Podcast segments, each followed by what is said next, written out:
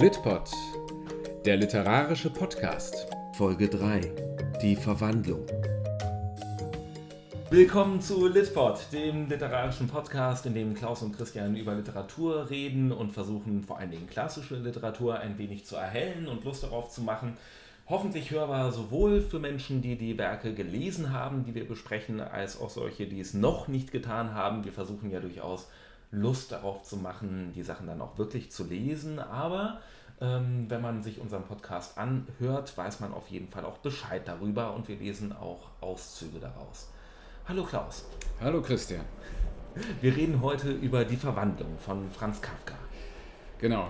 Ähm, Wladimir Nabokov hat die Verwandlung neben äh, Proust auf der Suche nach der verlorenen Zeit und dem Ulysses von Joyce als eines der drei Meisterwerke des 20. Jahrhunderts bezeichnet. Also einen vergleichsweise kurzen Text von nur 70 Seiten, die Verwandlung neben diesen beiden gigantischen Riesenwerken. Ähm, zu, wir haben es also hier mit einem Autor zu tun, den wir durchaus so als einen der Gründungsväter der modernen, der Moderne, der modernen Literatur mhm, bezeichnen können und äh, den wahrscheinlich meistrezipierten deutschsprachigen Autor des 20. Jahrhunderts. Wir sind ja. also ähm, sehr umfassend über Kafkas Werk und Leben informiert. Ähm, wir wissen teilweise, äh, jetzt ist kürzlich eine dreibändige Riesenbiografie äh, von Rainer Stach äh, erschienen über Kafka, die auch demnächst verfilmt wird.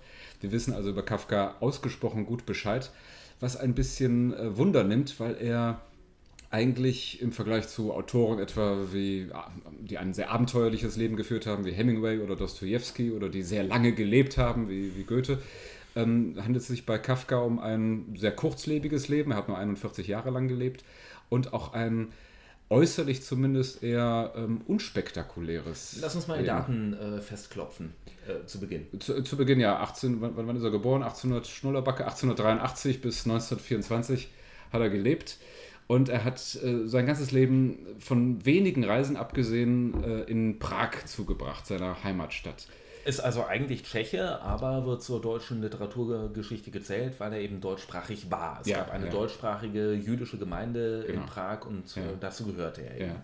Und äh, also auch da schon äh, ähm, äh, was so seine Identität anbelangt. Er hatte eigentlich, äh, wenn man jetzt nur schon allein ähm, äh, seine Nationalität oder äh, be bezeichnen wollte, dann hatte er schon auch zwei Nationalitäten. Er war zuerst in seinem Leben Bürger des Habsburger Reiches und äh, dann anschließend Tscheche nach dem, ersten, nach dem Ersten Weltkrieg. Und er war auch noch Jude. Äh, und ähm, das, diese, dieser, dieser Identitätenkonflikt spielt in seinem Leben durchaus eine gewisse Rolle.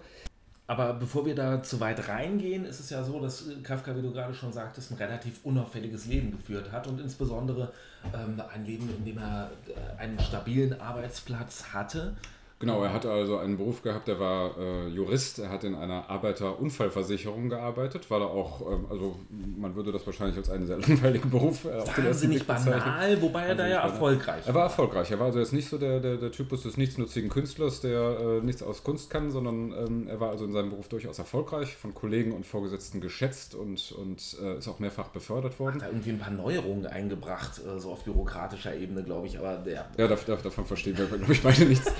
Und ähm, ähm, er hat Zeit seines Lebens bei seiner Familie gelebt. Äh, äh die, die Trennung von seiner Familie, äh, also bei, seiner, bei seinen mhm. Eltern und seinen, seinen drei Schwestern. Hatte aber immer Frauengeschichten. Also Hatte immer Frauengeschichten. Immer, also, ne? ja. Verlobungen mit diversen Frauen. Ja, allerdings, also die spielen äh, auch durchaus eine große Rolle in seinem Leben, wobei sie dadurch gekennzeichnet sind, dass er ähm, die Verlobung gesucht hat, um dann anschließend in sehr vielen Briefen dann umfangreich beschrieben, eigentlich die Verlobung wieder auflösen zu wollen. Also er blieb letztendlich immer Junggeselle und ähm, und wie du schon sagst, der hat da ja immer Briefe drüber geschrieben. Das heißt, da, deswegen ist es ja auch so gut dokumentiert, weil er Briefe und Tagebücher sehr fleißig geschrieben hat. Genau, und weil er auch, ähm, was ein bisschen verwundert, denn er war kein ähm, zu Lebzeiten berühmter Autor. Er hatte also keinen, mhm. wie Goethe oder Thomas Mann, so einen, als Jüngling einen großen Erstlingserfolg, der ihn dann schlagartig dann so in den Dichter-Olymp äh, katapultierte, sodass also Zeitgenossen besonders aufmerksam geworden wären, weil sie es da mit einem Literaturstar gehabt hätten. Er war eher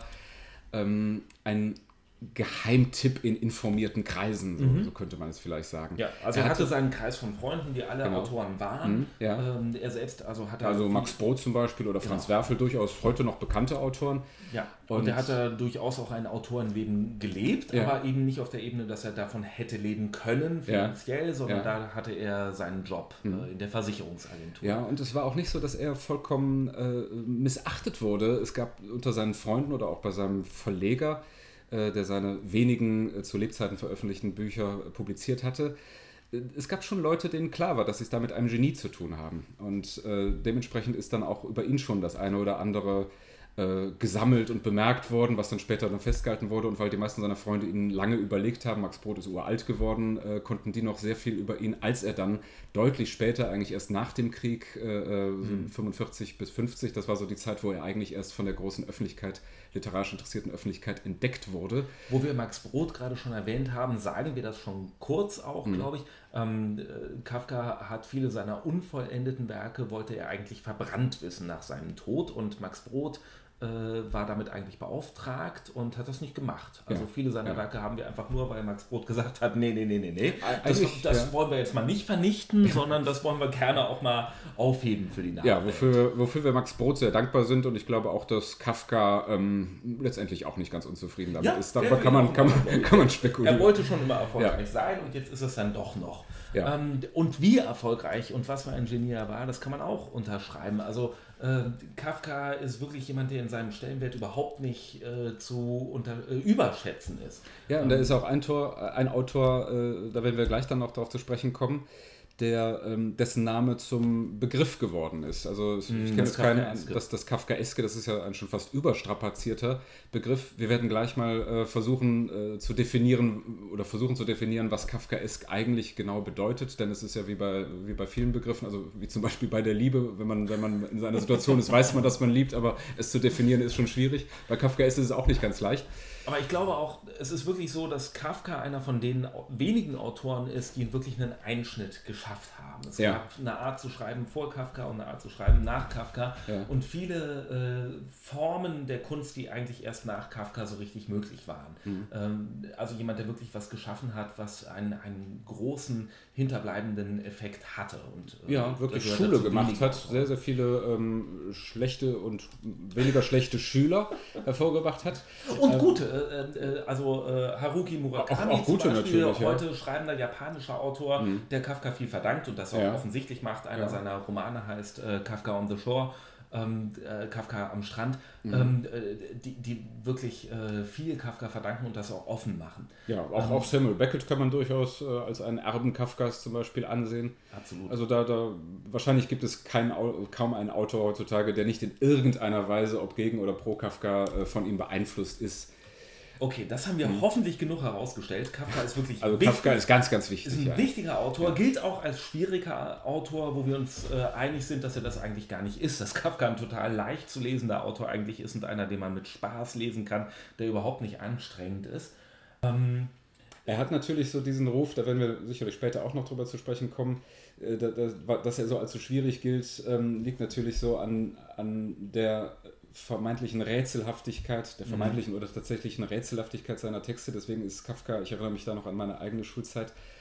Ja, also jemand, der in der Schule als schwierig gilt, weil er eben nicht so leicht runterzubrechen ist. Aber ähm, dazu kommen wir gleich. Aber diese grundsätzliche Rätselhaftigkeit ist eben das, was ihn in der Literaturgeschichte dann auch äh, in die Nähe des Expressionismus rückt, also vielleicht zum literaturgeschichtlichen Hintergrund Manchmal wird er als Expressionist verortet, was aber meiner Ansicht nach eigentlich nicht so richtig Sinn ergibt. Ja, vielleicht erklärst du kurz, was, äh, wie man Expressionismus definiert und warum Kafka äh, da, ob fälschlicherweise oder richtig äh, hinzugerechnet wird. Ja, der Expressionismus war eine literarische Bewegung, die eben Anfang des 20. Jahrhunderts stattgefunden hat, in der die Dichter sich darauf konzentriert haben, auf den Ausdruck, deswegen Expressionismus, auf den Ausdruck ihres Inneren. Da ging es also nicht um die Nachahmung der Wirklichkeit, was man als Mimesis bezeichnen würde, sondern es ging um das Ausdrücken dessen, was im Inneren passiert. Und die Eigenheit dessen, wie es die Expressionisten und Expressionisten gemacht haben, ist, äh, dass es nicht unbedingt verständlich sein muss. Es muss sich nicht mit deiner Realität decken. Ähm, und es muss nicht unbedingt äh, verständlich sein. Das heißt, die Expressionisten haben Gedichte geschrieben, die äh, oft hoch verschlüsselt mhm. waren, die man mehrfach lesen muss, bis man überhaupt versteht, was Also das Innere, wird, das Innere wird per se so als rätselhaft äh, äh formuliert oder... Ähm, naja, das Innere ist ja rätselhaft. Das Innere also, ist rätselhaft, ne, Das Innere ja. wurde in möglichst großen, mhm. waghalsigen, kryptischen mhm. Bildern formuliert Mhm. Ähm, und die äußere Welt musste dann nicht wiedererkennbar sein. Es gab keine Landschaftsbeschreibungen, die ja. wiedererkennbar waren oder Gefühlszustandsbeschreibungen, die einfach wiederzuerkennen waren.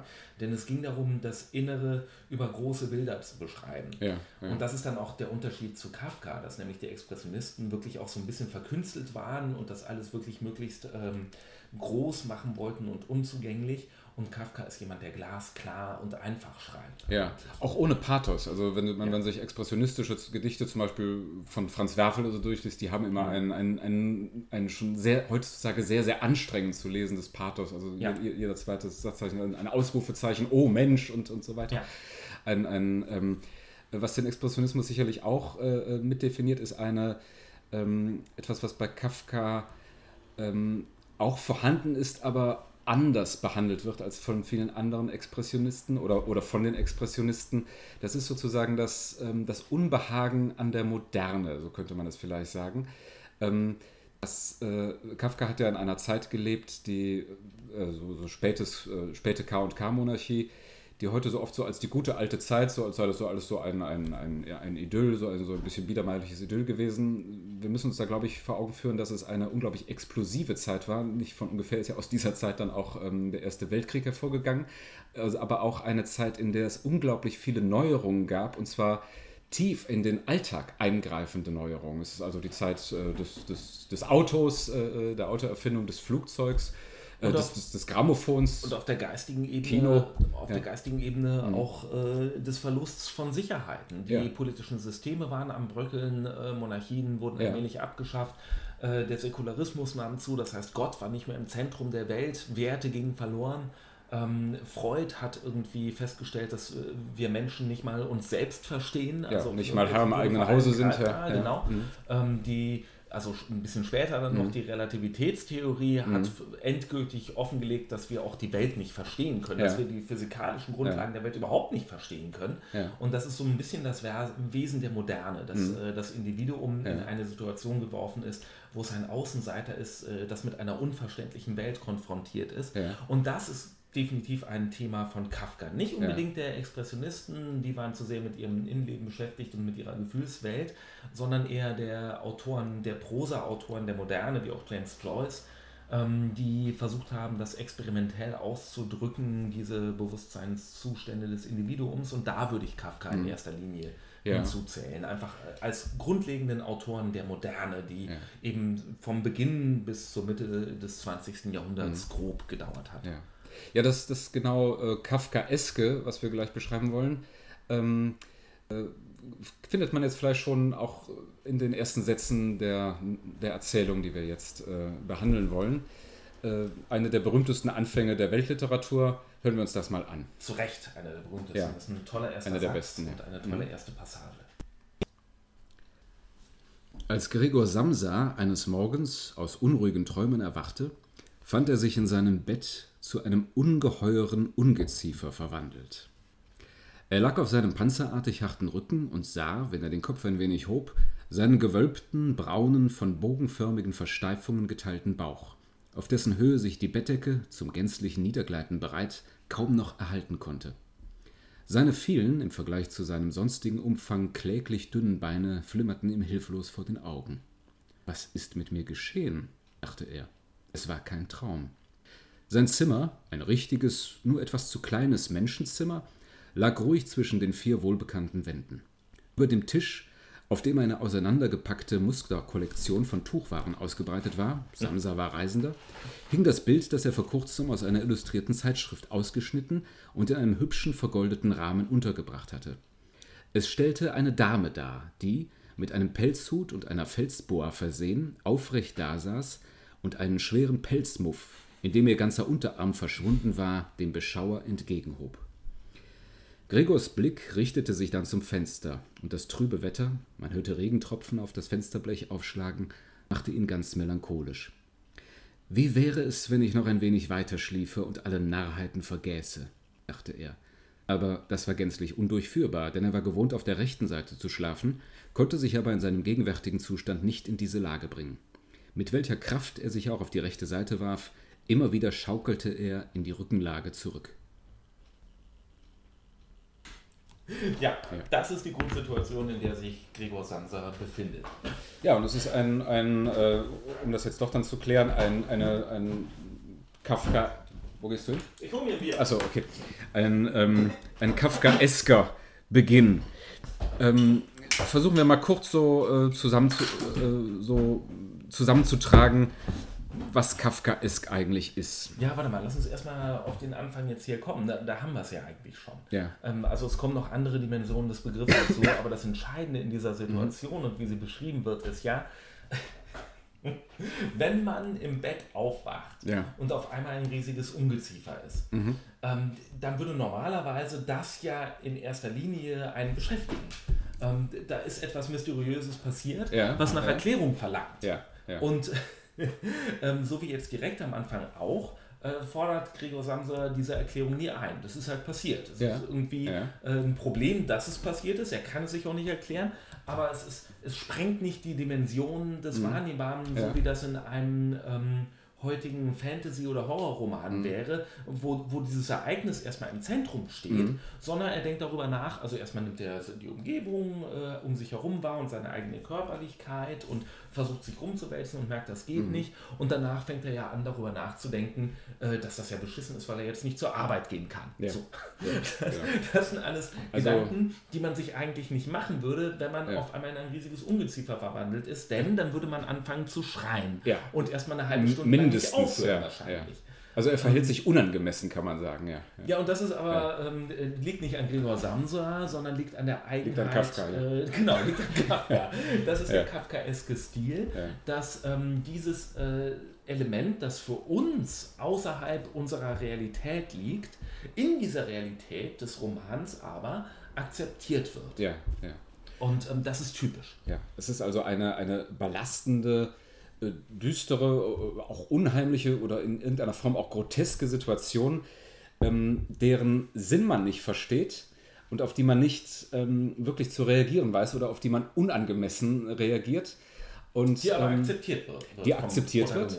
Und äh, das ist der eine Punkt. Und der zweite Punkt ist, ähm, was das Kafkaeske ausmacht und auch hier schön zu sehen ist, es wird äußerst detailliert beschrieben. Also das, Ja. das Ungeklärte, äh, Rätselhafte ähm, bleibt nicht schemenhaft, sondern es wird bis ins letzte Detail und minutiös nicht erklärt, sondern dargestellt. Ja, und auch nicht reflektiert, sondern es Nicht wird reflektiert, beschrieben, ja, beschrieben was passiert, der Raum darum herum Ja. und so weiter und so fort, aber das eigentlich Mysteriöse wird nicht reflektiert. Ja. Und das ist entscheidend für Kafka. Und man wird regelrecht mit Fakten überhäuft. Also wir werden, ähm, wir sind ja eigentlich, äh, wie du gesagt hast, auf diesen, als normaler Leser ist man ja eigentlich so auf diesen, diesen Ausbruch äh, von Gregor und wacht und dann wird erstmal geschildert, was für ein Bild da an der Wand hängt, äh, äh, wie sein Zimmer aussieht und dergleichen. Man wird also damit mit Einzelheiten, äh, äh, mit, mit, mit kleinen Details geradezu überhäuft. Und das sind auch die Sachen, die Gregor selbst beschäftigen. Nicht Ja. Mhm. seine Verwandlung an sich und warum die passiert ist, das wird überhaupt nie hinterfragt, warum er sich Ja. verwandelt hat, sondern was das für Auswirkungen hat, hat und was das für seinen Alltag bedeutet. Mhm. Ja. Und ähm, da sind wir, glaube ich, schon im Kern des Kafkaesken. Im Wesentlichen ist das, was passiert, ähm, äh, deswegen auch wieder nicht rätselhaft, weil es eine Metapher ist. Ähm, Das wird sich im Verlauf des Gesprächs herausstellen, wie die zu interpretieren ist, aber meine Grundthese wäre, was in Kafkas äh, Erzählungen und Texten passiert, ist, dass Dinge, die normalerweise auf der metaphorischen Ebene passieren würden, also zum Beispiel jemand fühlt sich wie ein Ungeziefer, dass die einfach auf die Ebene der Realität gehoben werden. Und das eben ohne, dass das überraschend ist und reflektiert wird, sondern einfach ganz normal als Teil dieser Realität. Ja, ja. Also was heißt ganz normal? In gewisser Weise sind natürlich schon Ja. alle überrascht davon, aber nicht so, wie wir es wären. Ja, es hat so die, ähm, äh, es, es erinnert ja an Träume. Also in einem Traum akzeptiert man auch ganz schnell, dass man da, würde Genau. man sehr schnell akzeptieren, dass man ein Käfer ist und sich nicht wundern, äh, warum das so Genau. ist. Also Es man würde sich ein bisschen wundern, aber dann geht es Ein bisschen und dann- dann es macht man so weiter, Einer, ja. Genau. Mhm. ge- gehört einer anderen Logik, einer, einer Ja, Traumlogik. es hat so eine, eine traumlogische, äh, ähm, äh, labyrinthische Struktur, das Ganze.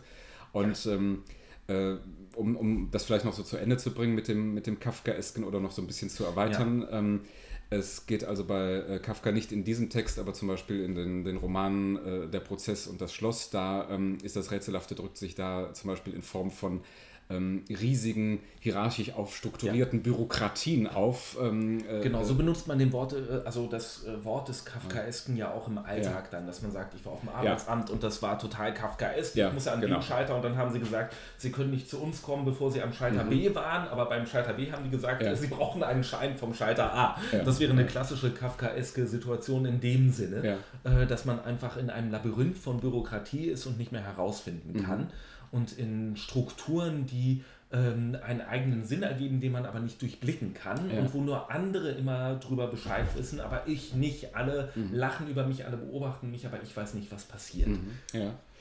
Und ähm, zwei weitere Aspekte, die ähm, vielleicht nicht unbedingt als Kafka-S zu bezeichnen sind, aber doch zum, ja vielleicht doch, also auf jeden Fall zu Kafkas Stil, zu Kafkas Merkmalen gehören, ist auch immer ähm, die Komik. Also mhm. eins davon ist die Komik die teilweise sich geradezu dem Slapstick annähert, aber es ist. Was ähm, aber häufig übersehen wird. Also häufig das ist übersehen was, was wird, häufig ja. in, an der Schule oder in äh, Germanistikseminaren, glaube ich, völlig außer ja, Acht gelassen mir ist das jetzt, als ich den Text nach, nach fast, ich glaube, seit 20 Jahren ist das her, dass ich das letzte Mal gelesen habe, ist mir also auch aufgefallen, wie, wie, wie unglaublich lustig der ist. Text, es ja. ist allerdings eine, eine Komik, die die nichts Heiteres, Leichtes hat, sondern es ist eine Komik, die letztendlich aus ähm, dem, was wir vorhin geschildert haben, aus dem unangemessenen Verhalten äh, beruht. Also jemand, der, ja. der, der nicht weiß, wie er sich benehmen soll und sich dann natürlich, weil er gar keine Wahl hat, immer falsch benimmt, das hat natürlich per se etwas Komisches. Ja, und auch weil die Dinge in, mhm. dem, in der grotesken Haftigkeit, in der sie geschehen, einfach komisch sind. Ja, ähm, ja. Und da werden schon auch Sachen bloßgelegt. Also es ist auch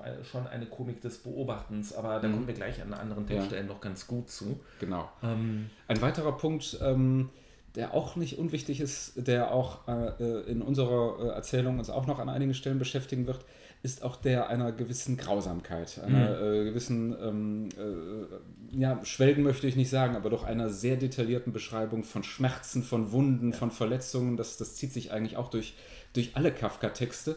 Und das hat er wiederum mit den Expressionisten gemein ja. und auch mit der Moderne an sich. Also wenn man auch ähm, denkt an die Texte von Gottfried Benn oder von anderen äh, Expressionisten, dann äh, ist natürlich die Ästhetik des Ekels ja, und ja. Äh, die Ästhetik der Gewalt äh, mhm. immer ein wichtiges Geradezu Thema. Eine, eine Vernarrtheit, äh, ganz extrem zum Beispiel in, in der Strafkolonie, ein, ein, ein, ein ganz, ganz widerlicher Text. Und ähm, äh, ein weiterer, obwohl das führt vielleicht zu viel mit der. Ja, ich glaube, wir können hier der, auch ganz gut anhand ja. äh, des ähm, Humors und des Grotesken können wir ganz gut zur nächsten Textstelle kommen. Ja. Ich würde kurz sagen, was mhm. dazwischen passiert und das ist ähm, einfach das ähm, Gregor also versucht sich in dieser neuen Körperlichkeit zurechtzufinden, was natürlich schwierig ist. Er ist ja Ungeziefer, er kann sich nicht so bewegen, wie er es gewöhnt ist. Ähm, alles ist irgendwie doof. Und ähm, er kann am. Anfang aber noch reden. Er kann sich mit seiner Familie verständigen. Die Tür ist aber abgeschlossen, die sind draußen, er ist drin. Und ähm, äh, die fragen sich vor allen Dingen, warum er jetzt nicht zur Arbeit geht. Ja, ja vielleicht klären wir kurz mal so seine, seine, seine familiäre Situation und wie er lebt und, und was das Genau, er lebt mit äh, seiner Familie zusammen, Vater, Mutter, Schwester mhm. und er ist ein kleiner Angestellter in einem mhm. großen Betrieb. Ja. Sein und Alter äh, erfahren wir nicht so genau, aber wir können davon ausgehen, dass er wahrscheinlich ein noch relativ junger Mann so in, in seinen frühen 30ern, würde ich sagen. Seine Eltern, das ist nicht ganz ungewichtig, sind dementsprechend auch noch nicht wirklich alt, also keine Greise, man kann so sagen, vielleicht Ende 50, Anfang 60. Die Schwester ist etwas jünger als er. Und er ist, ähm, das wird vielleicht an der Textstelle, weil da Reisender stand nicht so ganz klar, er ist Handlungsreisender, er ist genau, also wahrscheinlich also Vertreter. Verkaufen ja, und das ist halt das, was ihn mhm. gerade irritiert. Er muss zur Arbeit gehen, denn mhm. er ist derjenige, der seine Familie äh, ernährt. Ja, der Vater, Vater ja. hat keinen mhm. Beruf mehr, der äh, hat seine Stelle verloren. Hat nee, der, Vater, der, Vater Bank, der, Vater, hat Bankrott gemacht. Also ja, der, und, und, Gregor musste ihn, musste ihn aus, den, aus, aus der Scheiße reiten. Genau, das wird noch und wichtiger ist, äh, werden. Also, seither Ernährer der Familie. Genau, er ist alleine verantwortlich mhm. dafür, seine Familie zu ernähren. Deswegen muss er auch zur Arbeit und alle werden ja. unruhig, dass er nicht zur Arbeit geht. Äh, und seine Eltern, sind, äh, seine Eltern sind, ähm, äh, das ist vielleicht auch noch wichtig, ähm, also diese, ich will noch auf diese, diese, diese mhm. Arbeitssituation, dass er eben der Ernährer ähm, in gewisser Weise kann man auch sagen, der Sklave der Familie ist, also der Alleinernährer, äh, sichert den Eltern, ähm, nachdem der Vater, der eigentlich noch durchaus arbeitsfähig wäre, ähm, nicht mehr. Nicht mehr das, wird, das wird ja alles noch deutlich. Das wird also, später noch. An okay. dem Punkt des Romans okay. ist es ja so, dass er erstmal nur reflektiert, dass er nicht zur Arbeit kommen kann und dass das wichtig ist, weil er seine Eltern und seine Schwester ernähren Ja, muss. okay. Und darüber macht er sich die ganze Zeit Gedanken und versucht halt irgendwie aufzustehen und so. Das geht halt alles nicht. Und seine Familie rüttelt halt an der Tür und sagt, Gregor, was ist los? Ne? Die machen Ja. sich Sorgen, dass er nicht zur Arbeit geht in erster Linie. Nicht um Ja. ihn, sondern auch da schon, dass er nicht zur Arbeit geht. Ja, also man sieht hier auch, dass er ähm, die Verwandlung äh, noch nicht in jeder Hinsicht stattfand. Sie fand körperlich statt, aber er ähm, muss als Mensch, der er, als der er sich noch durchaus fühlt, er kommt eigentlich gar nicht auf die Idee, dass er ein Ungeziefer ist, muss er sich eigentlich so mit seinem Körper Körper erstmal bekannt machen. Äh, er weiß einfach noch nicht, er benutzt also so das, was er so vielleicht an zoologischen Kenntnissen irgendwo mal aufgeschnappt hat, jetzt so, um seine, seine neue ähm, Rolle zu definieren. Genau, und seine ersten Rufe an die Familie Mhm. aus dem Zimmer heraus sind noch verständlich. Am Anfang verstehen sie noch, was Mhm. er sagt. Und das nimmt dann aber ab. Äh, er- Es wird immer weniger verständlich. Das Mhm. merkt man an den Gesprächen der Familie einfach nur. Er denkt, dass das, was er sagt, völlig klar ist. Und die Familie Mhm. sagt, hey, was, was hat er da gesagt? Man kann das gar nicht verstehen und so. Mhm. Und es geht immer so weiter, bis es deutlich wird, dass er eigentlich nur noch Tierlaute von sich gibt. Nur so ein Fiepsen, ja, genau. Genau. Mhm. Und äh, dann kommt sogar der Prokurist, also ähm, ein höherer Angestellter Einer seiner in seiner Firma, Mhm. äh, äh, kommt dann, um zu fragen, was denn eigentlich los ist, ähm, weil er eben sagen will, dass er krank ist, aber das äh, wird nicht so einfach durchgehen gelassen. Und dann kommt sogar sein Vorgesetzter, um zu gucken, was mit ihm denn eigentlich nicht stimmt. Und Mhm. erst ist er sehr freundlich und dann wiederum ist er sehr dominant und verlangt, dass er rauskommt und ansonsten wird er seine Stelle verlieren und er droht ihm, dass er seine Stelle verliert und Gregor in Panik rollt sich irgendwie aus dem Bett raus, tut sich dabei, glaube ich, auch schon weh und äh, krabbelt rüber zur Tür. Man muss vielleicht dazu sagen, das haben wir auch gar nicht gesagt, ähm, er ist ein menschengroßes Ungeziefer, also er ist ein Ja, richtig ja, großes ja. Teil Mhm, ja. ähm, und nicht, also nicht Kakerlakengröße oder Ja, so, ja. äh, wie es bei einem Märchen ja vielleicht Ja. wäre, wenn er im Frosch verwandelt Mhm. wird, dann ist, ist man so groß wie ein Frosch, sondern Ja. ist ein fettes ist Ungeziefer. ein Monster, ja. Also Genau. Ungeheuer, ja. Mhm. Und dann braucht er wahnsinnig lange, um die Tür zu öffnen, weil er den Schlüssel nicht umdrehen kann, weil er halt keine Hände hat. Das wird auch sehr ausführlich Mhm. Ja, beschrieben. Und dann irgendwann schafft er es, äh, die Tür zu öffnen und fällt da sozusagen mit der Tür in den Rest des Hauses. Mhm. Und äh, die Reaktionen der Familie auf ihn sind natürlich entsprechend entsetzt, weil die auch nicht damit gerechnet haben, dass er jetzt ein Ungeziefer ist. Eigentlich nicht, ne? Nicht so richtig. Und ähm, äh, einen Auszug aus der dann entstehenden äh, Situation lesen wir dann jetzt. Die Mutter rief, Hilfe, um Gottes Willen, Hilfe! hielt den Kopf geneigt, als wolle sie Gregor besser sehen, lief aber im Widerspruch dazu sinnlos zurück, hatte vergessen, dass hinter ihr der gedeckte Tisch stand, setzte sich, als sie bei ihm angekommen war, wie in Zerstreutheit eilig auf ihn und schien gar nicht zu merken, dass neben ihr aus der umgeworfenen großen Kanne der Kaffee in vollem Strome auf den Teppich sich ergoss. Mutter, Mutter, sagte Gregor leise und sah zu ihr hinauf. Der Prokurist war ihm für einen Augenblick ganz aus dem Sinn gekommen. Dagegen konnte er sich nicht versagen, im Anblick des fließenden Kaffees mehrmals mit den Kiefern ins Leere zu schnappen. Darüber schrie die Mutter neuerdings auf, flüchtete vom Tisch und fiel dem ihr entgegeneilenden Vater in die Arme. Aber Gregor hatte jetzt keine Zeit für seine Eltern. Der Prokurist war schon auf der Treppe. Das Kinn auf dem Geländer sah er noch zum letzten Male zurück. Gregor nahm einen Anlauf, um ihn möglichst sicher einzuholen. Der Prokurist musste etwas ahnen, denn er machte einen Sprung über mehrere Stufen und verschwand. Hu! Aber schrie er noch. Es klang durchs ganze Treppenhaus. Leider schien nun auch diese Flucht des Prokuristen den Vater, der bisher verhältnismäßig gefasst gewesen war, völlig zu verwirren, denn statt selbst dem Prokuristen nachzulaufen oder wenigstens Gregor in der Verfolgung nicht zu hindern, packte er mit der rechten den Stock des Prokuristen, den dieser mit Hut und Überzieher auf einem Sessel zurückgelassen hatte, holte mit der linken eine große Zeitung vom Tisch und machte sich unter Füße stampfen daran, Gregor durch Schwenken des Stockes und der Zeitung in sein Zimmer zurückzutreiben. Kein Bitten Gregors half, kein Bitten wurde auch verstanden. Er mochte den Kopf noch so demütig drehen. Der Vater stampfte nur stärker mit den Füßen. Drüben hatte die Mutter trotz des kühlen Wetters ein Fenster aufgerissen und hinausgelehnt, drückte sie ihr Gesicht weit außerhalb des Fensters in ihre Hände. Zwischen Gasse und Treppenhaus entstand eine starke Zugluft. Die Fenstervorhänge flogen auf, die Zeitungen auf dem Tische rauschten, einzelne Blätter wehten über den Boden hin. Unerbittlich drängte der Vater und stieß Zischlaute aus, wie ein Wilder. Ja, ich finde, das ist eine tolle Textstelle. Ja, ja. Ähm, da wird dieses ähm, äh, dieser Humor Kafkas finde ich schon sehr deutlich. Das hat was Slapstickhaftes. Es erinnert eigentlich so an Tochtenschlachten bei, bei Charlie Chaplin oder, oder ja, Hardy oder dergleichen. Auf den Tisch, da ist der Kaffee, genau. dann schnappt er mit den Kiefern, äh, dann geraten alle bei, der Prokurist rennt weg, der Vater mhm. mit der Zeitung. Es ist eine völlig absurde Situation, wo so viel passiert und sie ist eigentlich wahnsinnig komisch. Und also man, nicht für Gregor. Nicht für, für Gregor, uns. ja. Man merkt hier, dass Gregor ähm, nach wie vor äh, ähm, ja immer noch stärker menschliche Anteile hatte. Also ist nach wie vor eigentlich darauf fixiert, dass er den Prokuristen zurückhalten will und ähm, äh, nach wie vor also so mit seiner eigentlich ganz alltäglichen Arbeitssituation beschäftigt, dass diese Sache sich irgendwie klären ließe. Gleichzeitig, wo an dieser Stelle, wo er so nach dem Kaffee schnappt, ja. ähm, kommt so das Instinkthafte das erste Mal ja, raus. Er wird also genau. also das erste Mal so zu seiner eigenen Überraschung ist er dann plötzlich ähm, äh, äh handelt er da bereits wie ein, ein Ungeziefer. Ja.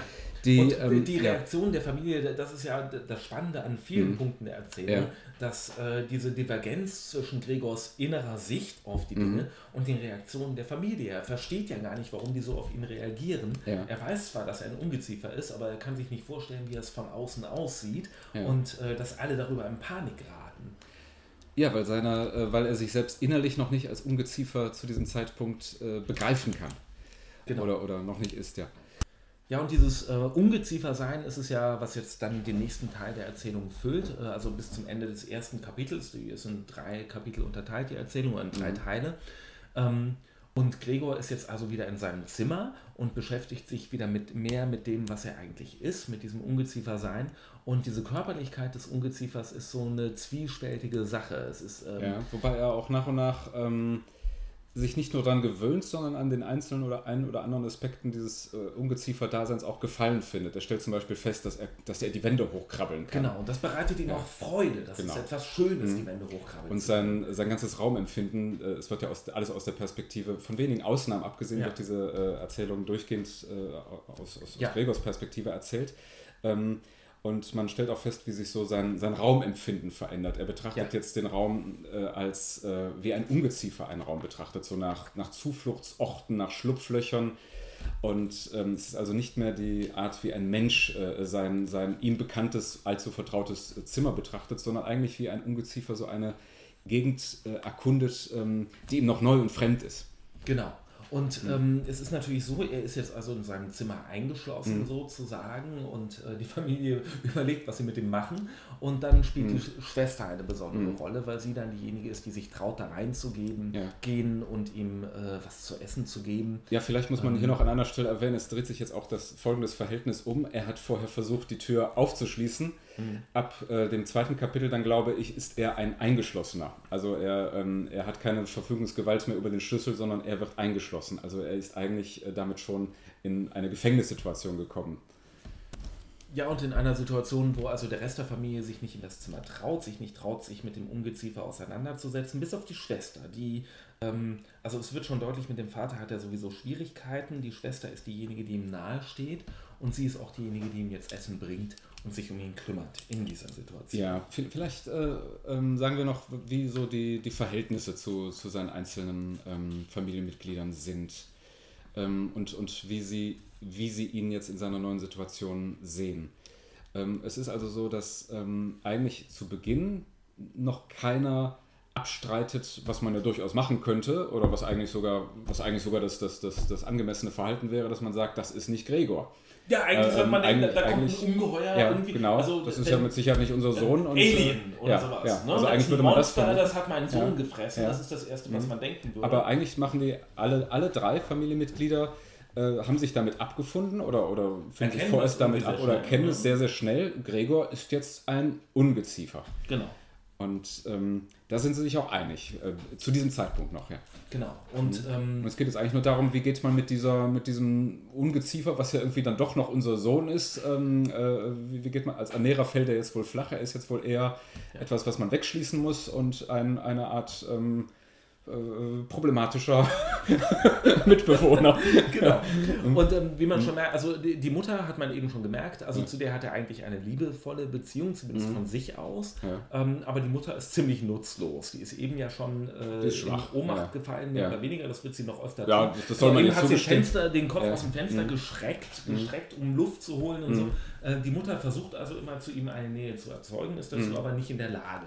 Der Ja. Vater ist groß und streng, so wie, wie wir ihn gerade auch schon erlebt Ja, haben. vielleicht muss man, zu, Entschuldigung, vielleicht muss Mhm. man zur Mutter auch noch sagen, ähm, äh, Gregor ähm, beschreibt sie zwar als liebevoll und, und irgendwie auch ihm bemüht, in gewisser Weise wohl auch dankbar, was man vom Vater äh, wohl nicht sagen kann.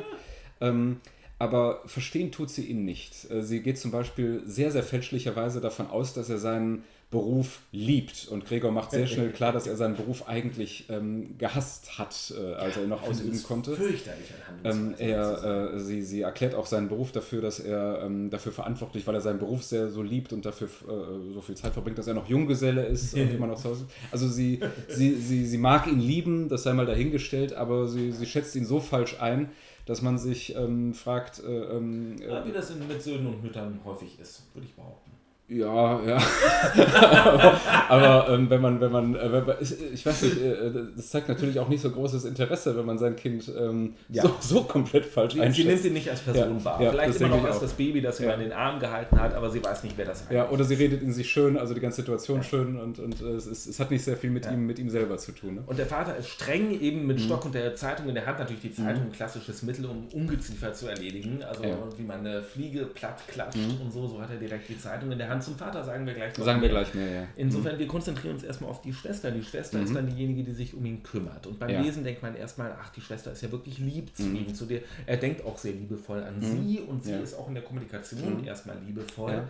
Sagen wir vielleicht noch ein paar Sachen zu der Schwester. äh, Die ist ein bisschen paar Jahre jünger als Gregor und ist Genau. schon so das, was man in der damaligen Zeit so als ein spätes Mädchen äh, äh, bezeichnen konnte. Ja, also aber so talentiert. immer noch nicht verheiratet. Äh, Sie sollte eigentlich Ja. aufs Konservatorium gehen, Mhm. also auf eine spezielle Musikschule, um dort Geige zu lernen. Mhm. Und das ist, wollte Gregor eigentlich, wenn er genug Geld hat, machen, sie Mhm. dahin zu schicken. Also Mhm. so ty die typische höhere Mhm. Tochter, die ein so musikalisches Talent hat.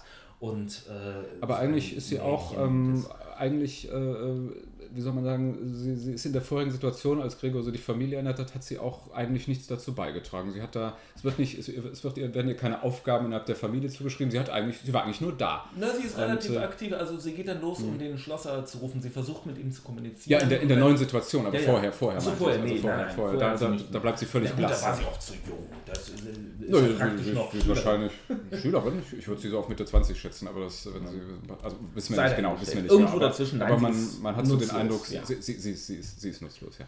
Aber Und, Gregor äh, nimmt das nicht so wahr, sondern Ja, ähm. Mhm. für ihn ist sie äh, jemand, der unschuldig und rein ist und talentiert und, ähm, Und ihm sehr zugetan. Genau, und so verhält sie sich zunächst auch. Mhm. Sie ist diejenige, die immer zu ihm reingeht und ihm versucht, was zu essen zu geben. Mhm. Äh, frische Sachen isst er übrigens nicht. Er stellt fest, dass er Sachen nur gerne isst, wenn sie vermodert und verfault sind. Ja, das ist auch so toll, nach, wie das beschrieben Ungezieferart, ja. Und die Schwester, die ihm eigentlich noch was Gutes tun will, zumindest interpretiert so, stellt ihm anfangs eigentlich noch eher ähm, Sachen drin, die auch hin die Menschen schmecken. Also äh, Ja, ja, Milch genau. mit, mit und da hat er keinen Bock zu, er und will sowas, das will er nicht. Sachen. genau. Schimmel und Und Faulheit. was die Schwester natürlich auch ein bisschen frustriert und Genau. äh, äh, Und es wird dann immer mehr so ein bisschen deutlich, dass die Schwester eigentlich ähm, vor allen Dingen es genießt, dass sie jetzt wichtig ist in der Familie, weil sie die Einzige ist, die zu dem Ungeziefer reingehen kann Mhm. und die Einzige, die diese Aufgabe übernehmen kann, dass das für sie was ist, was sie vorher nicht hatte, so Ja, ein Alleinstellungsmerkmal, eine Rolle, die ihr, über, die ihr erlaubt, eine gewisse Machtposition in der Familie zu Ja, haben. ja. Und äh, sie tritt da also auch immer bestimmter gegenüber der Mutter, Mutter auf, äh, Mhm. verbietet der äh, Gregor zu sehen und so und äh, trifft da sehr viele Entscheidungen und wird ihm gegenüber aber immer ungeduldiger. Mhm. Ähm, und dann gibt es so eine Situation, als es dann soweit ist, dass er selber ähm, eben gekrabbelt ist und erlebt hat, dass dieses Rumkrabbeln äh, auch an den Wänden und so ihm viel ermöglicht, dass aber die Möbel im Weg sind, dass die Mhm. Schwester dann entschließt, äh, die Möbel aus dem Zimmer zu holen, weil sie das auch wahrgenommen hat. ja. Ähm, und äh, die Schwester, also mit Hilfe. Äh, Und weil die Möbel auch jetzt bei Gregor sinnlos, nutzlos da genau, rumstehen. Ne? genau. Und, Mhm. und die Schwester, Ja. also mit Hilfe der Mutter, dann anfängt, die Möbel rauszuräumen. Mhm. Äh, Gregor versteckt sich respektvoll unter dem Sofa, während Mhm. die das tun. Aber es wird ihm dann irgendwie bewusst, dass das ja auch bedeutet, dass ähm, immer mehr seine Menschlichkeit ihm genommen wird. Ja, und ja. er will das dann Ja. auf einmal nicht, dass seine Möbel Ja. ihm weggenommen Er, ver, werden. er, er verkriecht sich schon, äh, wie, wie ein Insekt das tut Genau. eigentlich. Ja. Und dass dieser Akt der Schwester ihn also immer mehr zum Tier macht, Mhm. sozusagen. Und ähm, er klammert sich dann letztlich, wir haben eingangs die Passage gelesen, äh, wo dieses Bild der Dame im Pelz äh, beschrieben wird. Das ist dann das Symbol seiner Menschlichkeit, an das er sich klammert. Ja. Mit seinem Insektenkörper krabbelt er da also drauf mhm. und pflanzt sich da mhm. so dran. Äh, und und mhm. das ist dann so das Ding, das lasse ich mir nicht nehmen. Ja. Und das ist natürlich übrigens ein bisschen abstrus, überhaupt dieses Bild. Das sagt ja viel über, über Gregor Samsa überhaupt aus, dass er nicht ein Bild seiner Freundin oder mhm. sogar von irgendwem, der ein wirklicher ja. Mensch mhm. ist, äh, ja. auf seinem Nachttisch stehen hat oder mhm. wo immer die hängt, mhm. sondern von irgendeiner Dame im Pelz, äh, ja, und, die er äh, irgendwo ausgeschnitten hat. Auch was, äh, hat ja auch was Animalisches. Es wird dreimal das Wort Pelz äh, im Zusammenhang mit diesem mhm. Bild bemüht und auch so ein. Ähm, kann man auch schon fast so deuten, ähm, dass, dass diese Dame im Pelz äh, so, so lockend mit dem Arm äh, aus dem Rahmen ihn äh, dem, dem, dem Betrachter so entgegenwinkt. Also so, so, ja. so, so, eine Art Folge mir. Aber es zeigt, mir ins, ins, es zeigt auf jeden Fall auch seinen Mangel an menschlichen Kontakt. Er hat keine ja. Freundin, ja. er hat auch offenbar keine Frauen, zu denen er eine Beziehung haben könnte. Heute wäre er irgendwie so der, äh, der Nerd, der im ja. Äh, Keller der Eltern lebt. Ja, sein einziges Frauen Hobby kennt. wird beschrieben, dass er Rahmen schnitzt. äh, also ein erbärmliches. Ja, Laubsägearbeiten. Laubsägearbeiten. Er hatte also den Rahmen, die, die, die Dame im Pelz ist also so seine Laubsägearbeiter. Genau. Das ist alles, äh, äh was, das was er Fürchterlich erbärmlicher Typ. An, ansonsten ist er eigentlich, geht er eigentlich nur so in, in diesem Dienst oder dieser Sklaverei äh, genau. seiner, seiner, Familie ist er aufgegangen. Und jetzt ist also diese Dame im mhm. Pelz so sein Projektionsraum mhm. seiner Menschlichkeit und das, woran mhm. er sich klammern will. Mhm. Und ähm, die Schwester äh, räumt alles andere raus. Mhm. Und ähm, dann äh, sind die drin und äh, sie erschrecken sich darüber, dass er jetzt wirklich an der Wand sitzt mhm. und es äh, kommt wieder zu mhm. Eklat. Die Schwester droht die mit der Faust. Mhm. Mutter fällt, glaube ich, wieder in Ohnmacht. Ne? Genau, fällt wieder in Ohnmacht. Und, mhm. und dann geht es richtig ab, weil ja. Ähm, ja. Die Schwester holt dann panikartig, mhm. versucht sie irgendwelche Fläschchen zu holen, mit denen man die Mutter vielleicht aus der mhm. Ohnmacht befreien kann. Gregor will dahin, will helfen, aber äh, die Schwester missdeutet das als Angriff und dann geht so ein Fläschchen kaputt. Es ist eine ätzende Flüssigkeit, ja. die Gregor wehtut. Ähm, sein körperlicher Zustand wird ja sowieso immer schlechter, aber das ist die erste ja. große Verletzung. Ähm, und dann kommt auch noch der Vater dazu und mhm. dann eskaliert das vollends. Ja, und das, das, ist dann die nächste. Das hören wir uns mal an. Ja. Genau. Der Vater, muss man dazu sagen, hat sich verändert. Er trägt jetzt eine Uniform äh, seiner neuen Anstellung ja, und, er arbeitet wieder. Mhm. Genau, ja. und äh, wirkt auf einmal total mächtig äh, im Vergleich zu dem zusammengefallenen Etwas, das er vorher war. Ja, er wurde vorher eben als, ähm, weil er nach seinem Bankrott, äh, ähm, als Gregor dann der Alleinverdiener war, eigentlich nichts mehr zu tun hatte und sich sehr schnell, sehr gerne mit der Rolle des, des Frühpensionärs abgegeben hatte. Er ist ja, wie gesagt, noch kein seniler, äh, dahinsiechender Greis. Also er genau, könnte, er könnte ja, noch was tun. geworden. Er ist in der Rolle des Frühpensionärs dahinsiechend geworden ja, Greis geworden. Ja, er, hat, er hat es so kommen lassen. Ne? Genau. Also, äh, hat es ganz gerne wieder, so gemacht. Ja. Jetzt ist er mhm. wieder äh, in der Blüte seiner Manneskraft, zumindest aus Gregors Wahrnehmung, mhm. und äh, drängt Gregor, ähm, er sieht das Ganze als Angriff mhm. auf die Mutter und drängt Gregor zurück und äh, beginnt ähm, unter anderem ihn auch äh, mit Dingen zu bewerfen. Und das ist, glaube ich, der Punkt, an dem wir einsteigen. Ja, okay. Ähm, womit bewirft er ihn? Es war ein Apfel. Gleich flog ihm ein zweiter nach. Gregor blieb vor Schrecken stehen. Ein Weiterlaufen war nutzlos, denn der Vater hatte sich entschlossen, ihn zu bombardieren. Aus der Obstschale auf der Kredenz hatte er sich die Taschen gefüllt und warf nun, ohne vorläufig scharf zu zielen, Apfel für Apfel. Diese kleinen roten Äpfel rollten wie elektrisiert auf dem Boden herum und stießen aneinander. Ein schwach gewordener Apfel streifte Gregors Rücken, glitt aber unschädlich ab.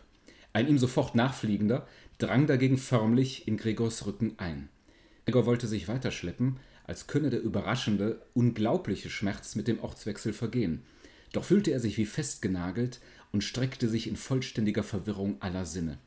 Nur mit dem letzten Blick sah er noch, wie die Tür seines Zimmers aufgerissen wurde und, vor der schreienden Schwester die Mutter hervoreilte, im Hemd, denn die Schwester hatte sie entkleidet, um ihr in der Ohnmacht Atemfreiheit zu verschaffen, wie dann die Mutter auf den Vater zulief und die auf dem Weg die aufgebundenen Röcke einer nach dem anderen zu Boden glitten und wie sie stolpernd über die Röcke auf den Vater eindrang und ihn umarmend in gänzlicher Vereinigung mit ihm, nun versagte aber Gregor Seekraft schon, die Hände an des Vaters Hinterkopf um Schonung von Gregors Leben bat. Ja, also der Vater wird hier beinahe zum Mörder seines Sohnes. Äh, man kann, es ist, es ist wohl ein, ein, ein Wutanfall, den er da hat, äh, ein, ein berserkerhafter Wutanfall. Er wirft also blind Apfel um Apfel, zielt auch gar nicht ja. so richtig, trifft eher zufällig. Aber es ist schon hier eine deutliche, selbst wenn es ein Wutanfall entsprungen ist, eine deutliche Tötungsabsicht äh, ähm, zu erkennen. Und ich glaube, da können wir jetzt ganz gut auf eine der Deutungsdimensionen der Erzählung eingehen, nämlich äh, die Ödipale. Ähm, also es, darüber ist wahnsinnig viel geschrieben worden. Wir können das ein bisschen kurz fassen, aber es ist ganz klar, dass es um einen Vater-Sohn-Konflikt geht. Und hier äh, tatsächlich im klassischen Sinne des Oedipus-Komplexes ist es ja so, dass der Vater vom Sohn ersetzt wurde als Familienoberhaupt, als mhm. Ernährer der Familie. Und ähm, jetzt versucht der Vater, sich diese Position zurückzuerobern. Oder er tut es einfach. Ne? Mhm. Dadurch, dass ja. Gregor zum Käfer geworden ist, ja. ist der Vater wieder erstarkt, wieder erblüht wieder die Autorität in der Familie geworden. Und jetzt geht es dann also so weit, äh, dass der Vater kurz davor ist, den Sohn zu töten und interessanterweise äh, in fast sexueller Vereinigung der Mutter. Das ist ja toll beschrieben, dass die Mutter beim Zurennen aus, äh, mhm. auf den Vater ja. einen Rock nach dem anderen verliert ja, ja. und dann, dann niedersinkt in einer innigen Umarmung mit dem Vater sozusagen. Er hat sie der, wieder sozusagen. Genau, und, und, und, zwar mhm. um den Sohn zu schützen. Sie wirft sich so da, dazwischen, aber es ist auch klar, da ist eine sexuelle Dimension. Der Vater mhm. und die Mutter sind jetzt wieder sexuell vereint und das ist ja das Wesen des Oedipus-Komplexes, dass eigentlich der Sohn ja derjenige ist, der äh, versucht, äh, der sexuelle Partner der Mutter zu werden, so in der klassischen ja. psychoanalytischen freudschen Theorie. Ja, die, die Kafka ähm, allerdings noch gar nicht kennen konnte. Aber, doch wohl. Ähm, ja? Ja, ja, hat er gekannt. Hat er, hat er gekannt? Ja, ja, ist auch bekannt, dass mhm. er es kannte so, das und äh, dass das mhm. möglicherweise auch ja. überzeichnet ist deswegen. Also, dass er sich selber also. auch ein bisschen darüber lustig macht, über diese Möglichkeiten eines ödipalen Komplexes, dass es schon fast ins Parodistische reingeht. Ja, äh, hier muss man vielleicht auch ähm, einmal ein bisschen was noch zu Kafkas äh, äh Biografie erzählen. Wir wollen uns ja eigentlich, ähm, das ist ja äh, etwas, was, was in unseren Sendungen wir schon öfter gesagt haben, ähm, davor hüten, Texte autobiografisch zu deuten. Ja, finden wir banal, weil wir doof. Ja, weil wir auch glauben, dass das nichts, ähm, nichts wirklich aussagt. Also es, ist, ja. es, es, kann sehr interessant sein, ob ein Text einen, ähm, einen biografischen Ursprung hat, aber es sagt nichts über den, den Text an sich aus. Man muss einen Text und äh, man, muss, man muss die Verwandlung, man kann die Verwandlung auch ähm, lesen, wenn man äh, überhaupt nichts über Kafka weiß und wenn wir, oder wenn wir überhaupt nicht wüssten, dass, dass sie von Kafka stammt, wenn sie von einem unbekannten Autor wäre. Ähm, interessant ist hier allerdings vielleicht tatsächlich, äh, vielleicht äh, erzählen wir das kurz, dass hier ähm, dann doch den, den, den, autobiografischen Hintergrund nur ein bisschen zu schildern, weil er eben auch einfach zu, wir wollen ja auch ein bisschen äh, allgemeines Wissen über Kafka hier erzählen und äh, wenn man an Kafka denkt, dann kommt ja immer so klischeehaft schon direkt Kafka und sein Vater. Mhm. Und ähm, äh, vielleicht Vor muss man, weil es ja auch eine äh, autobiografische eine Hinterlassenschaft gibt, äh, den Brief an den Vater, ja, ja. Der, der nie abgeschickt wurde. Genau, äh, den er verfasst hat, den er nie abgeschickt ja. hat, aber in dem er wirklich seine mhm. Beziehung zu seinem Vater, an den Vater gerichtet, äh, sehr klar mhm. schildert und sehr faszinierend schildert. Also ich habe das damals in dem Alter gelesen, in dem man sowas idealerweise liest, also mit so 16, 17 oder so und fand das sehr eindrucksvoll. Du hast mhm. es jetzt kürzlich nochmal gelesen. Ja, ne? ja.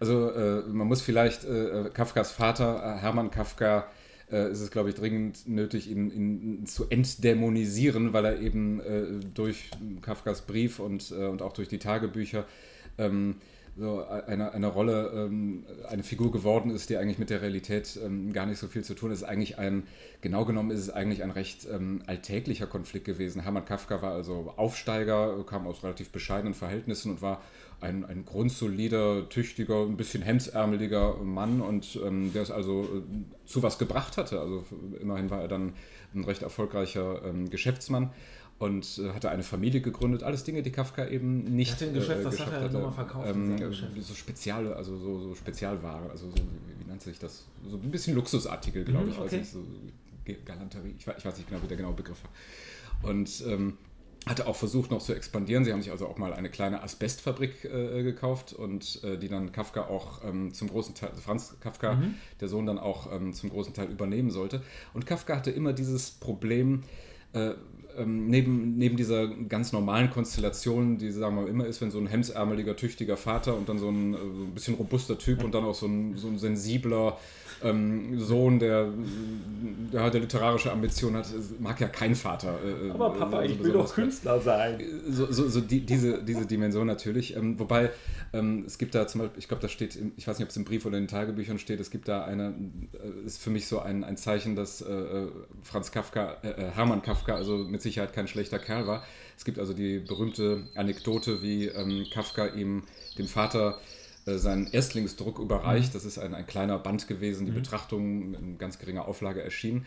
Und Franz Kafka sagt dann, ähm, äh, Hermann Kafka sagt dann, leg's auf den Nachttisch. Und das hat äh, äh, Franz Kafka ungeheuer gekränkt, aber ich kann das so schlimm nicht finden, weil ähm, leg's auf den Nachttisch heißt ja eigentlich, ich lese es. Also mhm. er wollte es natürlich nachts im Bett lesen. Also hat sie ihm nicht in die Ohren geschlagen und gesagt, du nichtsnutz oder sowas, mach gefälligst was anderes, sondern ähm, er, hat, er hat wahrscheinlich ihm nicht, er hat ihm sicherlich nicht übertriebenes Interesse geschenkt und konnte wahrscheinlich auch damit nicht sehr viel anfangen. Aber ähm, es zeigt in meinen Augen, dass er, dass es, äh, dass er also kein, kein nicht rein anti äh, mhm. äh, eingestellt war gegenüber den literarischen Ambitionen seines Sohnes. Aber und gut, ich meine, also Kafka hat hm. seinen Vater als äh, gefühlskalt wahrgenommen und als übermächtig, ja, äh, ja. wie das viele Söhne tun. Ja, auch weil der, äh, Vater, eben, weil der Vater eben etwas, ähm, etwas vorzuweisen hatte. Er, hat, er, konnte also eine, eine Familie von vier Kindern äh, gut und bequem ernähren und ein, etwas, äh, eine gute Ausbildung ermöglichen, alles.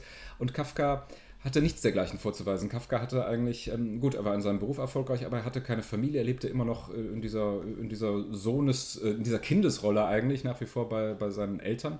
Obwohl er natürlich zum Haushalt beitrug, er war jetzt kein, äh, äh hat nicht wie, wie äh, ähm, Gregor Samsa die Familie ernährt, aber ähm, er war auch nicht von, von seinem Vater in irgendeiner Weise finanziell Gut, abhängig. Das also ja, aber ich glaube, wenn man den Brief und, an den äh, Vater liest, dann ist es ja schon so, dass man einfach diese Machtlosigkeit des Sohnes empfindet gegenüber einem Vater, der einerseits idolisiert wird. Ähm, und andererseits, äh, wo immer klar ist, ich kann die Ansprüche, die mein Vater an mich stellt, überhaupt nicht erfüllen, egal wie ich mich abstrampel. Ja, weil er, ähm, weil er sich seiner, er hat sich natürlich seiner Familie, Kafka hat ähm, sich in, in, in einer Situation befunden, dass er immer dachte, er verrät jemanden oder etwas. Wenn er sich zu sehr seiner Familie widmete und versuchte, so die, die ähm, Anforderungen, die von seinem Elternhaus, vor allem von seinem Vater an ihn gestellt worden zu erfüllen, hatte er das ähm, Empfinden, dass er seine Kunst verrät, sein, sein mhm. Schriftsteller-Dasein. Und mhm. äh, äh, Kafka war sich ähm, durchaus bewusst, dass er ein Talent war. Vielleicht war er sich sogar bewusst, dass er ein Genie war. Also er, ähm, äh, und er schwankte immer so dazwischen hin und her. Seine, sein Schreiben, was ja nur abends äh, in sehr knapp bemessener Zeit dann, nachdem er dann sein, sein Tageswerk erfüllt hatte, nur noch abend, nachts möglich war, ähm, als, ähm, als so sinnlose, ähm, sinnlose Schmiererei dann teilweise anzusehen, die eben mit dieser, äh, mit dem, was sein Vater auf die Beine gestellt hatte, was so etwas Vorzeigbares, äh, unum, unumstritten, unumstrittenes war, also Familie gründen, gutes äh, Geschäft ja, leiten. Ähm, das, das, das sah er bei sich so nicht, dass er das, dass, dass, dass er äh, dergleichen etwas vorzuweisen konnte. Und auf der anderen Seite fühlte er, hätte, hatte er immer wieder mit dem Gedanken gespielt, dass er sich eben nur seiner Kunst widmen wollte und ähm, das hätte aber sozusagen den Ausschluss aus der Familie bedeutet. Und ähm, da hat er sich auch, auch sicherlich einer seiner Gründe, weshalb er nicht geheiratet hat, weshalb er die Frauen, die er, ähm, seine zahlreichen Verlobten immer wieder von sich stieß, weil er letztendlich sich dann nicht wirklich in der Rolle des Familienvaters, des Ernährers sah. Er hat da ja, immer gut, jetzt eine, gehen, wir schon sehr weit darin, die Biografie zu interpretieren. Da, nee, das ist ja, das ist ja, ich stelle ja da, es ist ja noch keine Interpretation, aber ähm, diese, diese, ähm, diese Dimension ist hier sicherlich auch erkennbar. Also man kann, wenn wir schon so äh, ähm, Interpretation versuchen, man kann das sicherlich auch als eine Künstlernovelle in, in vielerlei Hinsicht ja, lesen. Ja, klar. Ne? Also zumindest Und, eine, äh, also obwohl Künstler, mhm. also das, das ja, Künstlertum, ja, ja, das ja, ja, Gregor, Gregor, Gregor Samsa ist kein Künstler, mhm. klar klar, Eben, aber so, ich glaube, so eine. eine äh, nee, ich glaube, wenn Gregor mh. Samsa ein Künstler gewesen wäre, dann mh. hätte er einen Ausweg gehabt. Und Gregor mh. Samsa hat ihn eben nicht. Also ja, äh, ja. Äh, Gregor Samsa ist vielleicht Kafka ohne das Schreiben sozusagen. Ja, er hat keine Möglichkeit, seiner Situation zu entkommen. Aber so oder so ist es auf jeden Fall so, dass die Ansprüche der Familie und des Vaters übermächtig sind und er darunter kollabiert.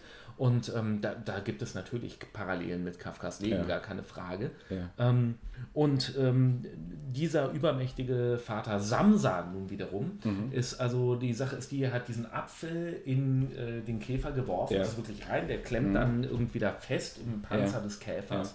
Und äh, um in der Handlung jetzt ein bisschen weiterzukommen, das ist dann die Sache. Ähm, Gregor geht es gesundheitlich im Fortschreitenden mhm. immer schlechter. Schwer verletzt, ja. Ja, er ist schwer verletzt. Mhm. Er, der, dieses, äh, diese schmerzhafte Stelle mhm. des Apfels, die mhm. fault weiter vor sich ja. hin. Äh, da gibt es immer mehr Schmerzen. Ja, und die Familie macht doch keine Anstalten, da irgendwas zu tun. Einen Arzt herbeizurufen nee, oder, oder, den Apfel zu entfernen. Genau, die Familie das, zeigt ja schon verliert an, eigentlich das Interesse schon ja, an ihm, muss ja. man sagen. Auch die Schwester mhm. verliert das Interesse an ihm.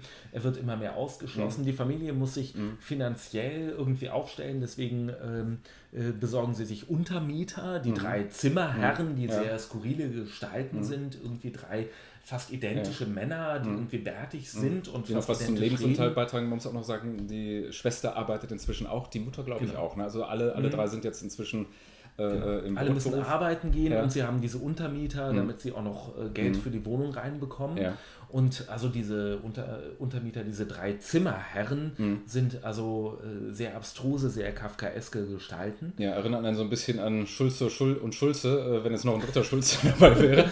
Also äh, ja, äußerlich kaum äh, voneinander kaum zu unterscheiden. unterscheidbar. Schlafen auch alle in einem Zimmer, sind also weiß ich auch nicht genau, was die da machen. Und, ja, und also in mhm. Interpretationen wird mhm. das manchmal als Repräsentation der Außenwelt gesehen, mhm. aber ähm, das sei mal dahingestellt. Mhm. Sie sind sehr obskure Gestalten, mhm. einfach die viel einfordern. Sie benehmen sich wie die Herren mhm. des Hauses auf einmal, ja. lassen sich bedienen. Werden auch und vom Vater, Vater sehr hündisch, äh, äh, geradezu äh, fast als würde er sich drin, drin suhlen, so in, in, in dieser Unterwürfigkeit werden sie von genau. ihm äh, bedient. Also möglicherweise mhm. eine Repräsentation der Gesellschaft, der Übermächtigen, äh, wenn man so will.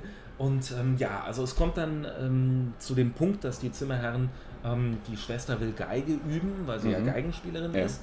Und dann kommen wir zu dem Punkt, dass die Zimmerherren sagen, ja doch, die darf gerne Geige üben, wir hören mhm. sogar zu. Mhm. Und äh, die Familie nimmt das als große Welche Ehre, Ehre wahr, ja. dass die Zimmerherren dem Geigenspiel der Schwester lauschen wollen. Und mhm. dann kommt es aber wieder zum Eklat. Mhm. Die Schwester begann zu spielen. Vater und Mutter verfolgten jeder von seiner Seite aufmerksam die Bewegungen ihrer Hände. Gregor hatte, von dem Spieler angezogen, sich ein wenig weiter vorgewagt und war schon mit dem Kopf im Wohnzimmer. Er wunderte sich kaum darüber, dass er in letzter Zeit so wenig Rücksicht auf die anderen nahm. Früher war diese Rücksichtnahme sein Stolz gewesen. Und dabei hätte er gerade jetzt mehr Grund gehabt, sich zu verstecken, denn infolge des Staubes, der in seinem Zimmer überall lag und bei der kleinsten Bewegung herumflog, war auch er ganz staubbedeckt. Fäden, Haare, Speiseüberreste schleppte er auf seinem Rücken und an den Seiten mit sich herum. Seine Gleichgültigkeit gegen alles war viel zu groß, als dass er sich, wie früher, mehrmals während des Tages auf den Rücken gelegt und am Teppich gescheuert hätte. Und trotz dieses Zustandes hatte er keine Scheu, ein Stück auf dem makellosen Fußboden des Wohnzimmers vorzurücken. Allerdings achtete auch niemand auf ihn. Die Familie war gänzlich vom Violinspiel in Anspruch genommen. Die Zimmerherren dagegen, die zunächst die Hände in den Hosentaschen viel zu nah hinter dem Notenpult der Schwester sich aufgestellt hatten, so dass sie alle in die Noten hätten sehen können, was sicher die Schwester stören musste, zogen sich bald unter halblauten Gesprächen mit gesenkten Köpfen zum Fenster zurück, wo sie, vom Vater besorgt beobachtet, auch blieben. Es hatte nun wirklich den überdeutlichen Anschein, als wären sie in ihrer Annahme, ein schönes oder unterhaltendes Violinspiel zu hören, enttäuscht, hätten die ganze Vorführung satt und ließen sich nur aus Höflichkeit noch in ihrer Ruhe stören. Besonders die Art, wie sie alle aus Nase und Mund den Rauch ihrer Zigarren in die Höhe bliesen, ließ auf große Nervosität schließen. Und doch spielte die Schwester so schön. Ihr Gesicht war zur Seite geneigt, prüfend und traurig folgten ihre Blicke den Notenzeilen. Gregor kroch noch ein Stück vorwärts und hielt den Kopf eng an den Boden, um möglicherweise ihren Blick begegnen zu können. War er ein Tier, da ihn Musik so ergriff? Ihm war, als zeigte sich ihm der Weg zu der ersehnten unbekannten Nahrung. Er war entschlossen, bis zur Schwester vorzudringen, sie am Rock zu zupfen und ihr dadurch anzudeuten, sie möge doch mit ihrer Violine in sein Zimmer kommen. Denn niemand lohnte hier das Spiel so, wie er es lohnen wollte. Er wollte sie nicht mehr aus seinem Zimmer lassen. Wenigstens nicht solange er lebte. Seine Schreckgestalt sollte ihm zum ersten Male nützlich werden. An allen Türen seines Zimmers wollte er gleichzeitig sein und den Angreifern entgegenfauchen. Die Schwester aber sollte nicht gezwungen, sondern freiwillig bei ihm bleiben. Sie sollte neben ihm auf dem Kanapee sitzen, das Ohr zu ihm herunterneigen, und er wollte ihr dann anvertrauen, dass er die feste Absicht gehabt habe, sie auf das Konservatorium zu schicken, und dass er dies, wenn nicht das Unglück dazwischen gekommen wäre, vergangene Weihnachten Weihnachten war doch wohl schon vorüber, allen gesagt hätte, ohne sich um irgendwelche Widerreden zu kümmern. Nach dieser Erklärung würde die Schwester in Tränen der Rührung ausbrechen, und Gregor würde sich bis zu ihrer Achsel erheben und ihren Hals küssen, den sie, seitdem sie ins Geschäft ging, frei, ohne Band oder Kragen trug. Huiuiuiuiui. Ja, ähm, das ist eine Textstelle, die häufig als incestuös äh, interpretiert wird. Ähm, nicht ganz äh, ohne Basis, würde ich sagen. Dieses Küssen des Halses ist schon, also zwischen Bruder und Schwester, ungewöhnlich. Ja, ja, würde ich auch sagen. Ähm, äh, auf der anderen Seite ähm, äh, kommt hier natürlich sein, sein, sein starkes äh, Liebesbedürfnis noch hervor. Ja. Es, wird, es wird durch ja. die Musik geweckt und äh, er kann nur noch in seiner Schwester den, den einzigen äh, ähm, Verbündeten erkennen, wobei er sich inzwischen auch schon völlig über sie täuscht. Äh, denn ja. sie, sie, sie denkt bereits äh, völlig anders über ihn und ähm, das, was er hier denkt, ist ja alles Wunschdenken nur noch. Es basiert ja auf keiner keiner Basis mehr. Es Aber es, passt, es, es ja. passt auf jeden Fall in dieses ödipale Konstrukt, ja. äh, dass eben auch äh, ein weiteres Liebesobjekt nur innerhalb der Familie möglich ist. Also mhm. da ist wiederum, nur wenn man jetzt heutzutage psychotherapeutisch daran gehen würde an die ganze Geschichte, da wäre da viel zu holen. Ähm, das aber nur so nebenher ja. gesagt. Ich meine, das ja. ist ganz offensichtlich. Gregor befindet sich in einer Situation, in der er äh, kein Ziel für erotisches mhm. Verlangen hat, außer mhm. seiner Mutter und seiner Schwester. Mhm. Das wird natürlich in dem Sinne nicht thematisiert. Das ist äh, einer der Nebenschauplätze der Erzählung. Auch das würde ich jetzt mhm. nicht für einen Schlüssel halten zur nee, Rätselung. Nee. Das wäre, wär, glaube ich, zu viel. Ähm, genau, aber mhm. das ist schon interessant festzustellen, dass hier ein Moment ist, der jedenfalls ungewöhnlich ist, was das äh, ja. Bruder-Schwester-Verhältnis Ja, ähm, vielleicht, vielleicht reden wir an dieser Stelle mal über was ganz Grundsätzliches. Ähm, nämlich über die ähm, äh, was wir schon vorher erwähnt haben, über die Vieldeutigkeit äh, äh von Kafkas äh, mhm. Werken. Ähm, wodurch kommt diese, warum ist das speziell bei Kafka so, dass man so diesen, diesen Erzählungen ähm, so eine, eine besondere Vieldeutigkeit äh, zuspricht? Ja, wir, haben ja ein, wir haben ja ein Mysterium ja. im Zentrum. Wir haben mhm. die Frage, warum verwandelt sich Gregor Samsa in ein Ungeziefer? Ja. Und ähm, dafür bietet die Erzählung keinerlei Erklärung an. Ja. Mhm. Also macht man sich auf die Suche nach Erklärungen. Mhm. Und ähm, zum einen äh, sagt man dann, ja, Kafkas Biografie, da waren ähnliche Konflikte und so weiter und so fort. Oder man kann das natürlich, dieses Familienverhältnis interpretieren, in wie vieler Hinsicht sich Gregor Samsa entmenschlicht fühlt. Das ist mhm. ja ein Prozess der Entfremdung, das ist auch ja. nochmal ein aufgeladener Begriff. Aber ähm, natürlich ist es das. Ne? Er ist von seinen Mitmenschen ja. entfremdet, von seinen Arbeitsverhältnissen entfremdet. Er hat keinerlei Anlaufstelle. Äh, ja, was ich eigentlich meinte, ist, ähm, äh, man kann diese Novelle ja wahrscheinlich oder diese Erzählung ja wahrscheinlich ähm, auf hunderte von Weisen ähm, mhm. äh, deuten. Ähm, ich glaube, dass das kein Manko ist, sondern dass das eigentlich ein, ähm, äh, dass das kein, kein absichtliches äh, Verwirrspiel ist, sondern dass das eben ein Zeichen allerhöchster Qualität ist, dass ja. man einen Text äh, in, in, denkbar unterschiedlicher Weise lesen kann. Ich hatte ja vorher eingangs, ähm, hat mir darüber gesprochen, dass Kafka Schule gemacht hat, wie wohl kaum ja. ein, ein, zweiter Autor des 20. Jahrhunderts. Und er hat ähm, sicherlich auch dazu geführt, dass sich viele ähm, äh, minderbegabte Autoren so versucht haben, wie er zu mhm. schreiben. Und ich glaube, was ähm, den, den, den großen Unterschied macht, äh, die, ähm, die minderbegabten Autoren haben, denke ich, ähm, versucht, ähm, vor allem äh, undeutlich und, und, und wirr mhm. und, und von vornherein jedes Verständnis auszuschließen. Äh, so mit der Annahme, dass etwas, was man nicht direkt erklären kann, vielleicht gleich für tiefsinnig gehalten wird oder sowas. Und einige sind damit äh, durchaus erfolgreich gewesen. Und äh, aber was dann eben äh, Kafkas Texte dann eben äh, davon unterscheidet, ist eben, dass es eben kein unstrukturierter Wirrwarr ist, sondern dass sie letztendlich ähm, so aufgebaut sind, so, so minutiös, so genau aufgebaut mhm. sind, dass sie eben äh, ähm, sogar in, in, ganz verschiedenen Interpretationsweisen ähm, eine, auch eine Struktur ergeben, dass, sie, ähm, dass diese, ja. diese Deutungen ohne Zwang eigentlich in sie möglich äh, äh sind.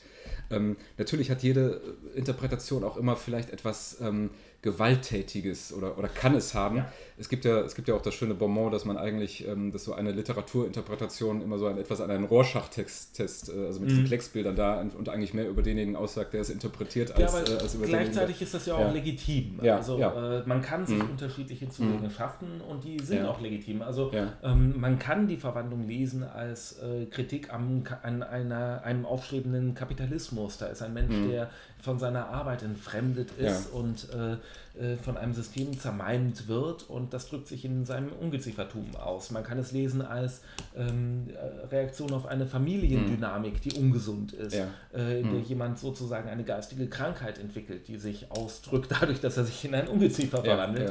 Ja, ähm, mhm. Man kann es ödipal lesen, äh, man kann es lesen als ähm, äh, ja auch äh, literaturhistorisch als ein, äh, eine Verarbeitung von Märchen mhm. oder klassischen Verwandlungsmotiven, ja, ja. Mhm. wie bei Ovid, ja, den, den Metamorphosen. Von dem er den Titel ähm, mehr oder weniger hat. Genau. genau. Ähm, das mhm. sind alles Sachen, die absolut legitim sind, das kann man alles machen. Ähm, es ist nur nicht zulässig, das zu versuchen, darauf zu beschränken und, und, und, und das zu entschlüsseln. Das ist das, was, glaube ich, häufig in der Schule falsch genau. läuft, dass man versucht, ähm, diesen, dieses zentrale Mysterium, warum mhm. verwandelt er sich in ein Ungeziefer, was passiert da überhaupt, mhm. dass man versucht, dafür einen Schlüssel zu finden mhm. und wenn man ihn gefunden hat und umdreht, ist auf einmal alles klar. Ja.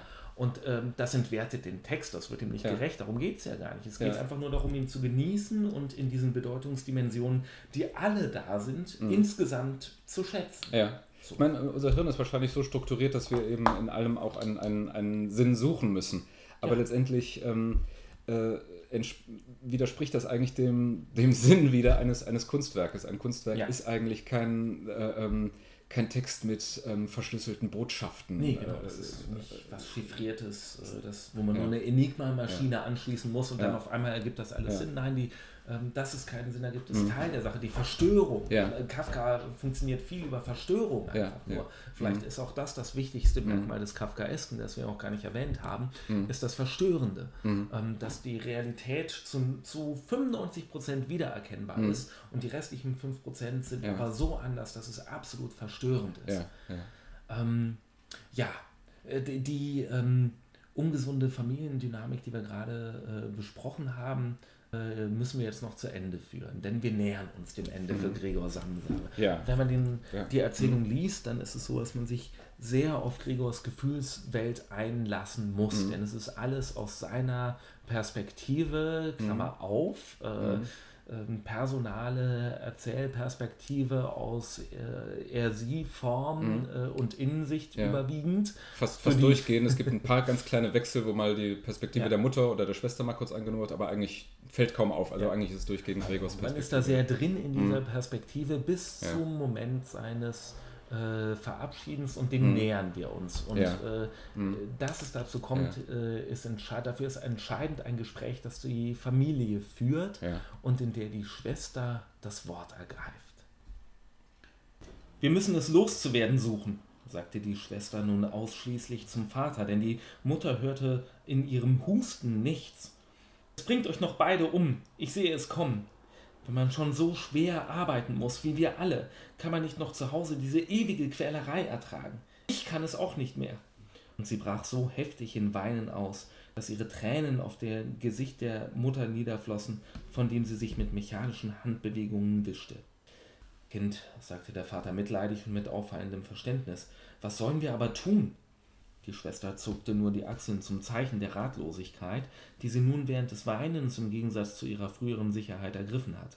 Wenn er uns verstünde, sagte der Vater halb fragend. Die Schwester schüttelte aus dem Wein heraus heftig die Hand zum Zeichen, dass daran nicht zu denken sei.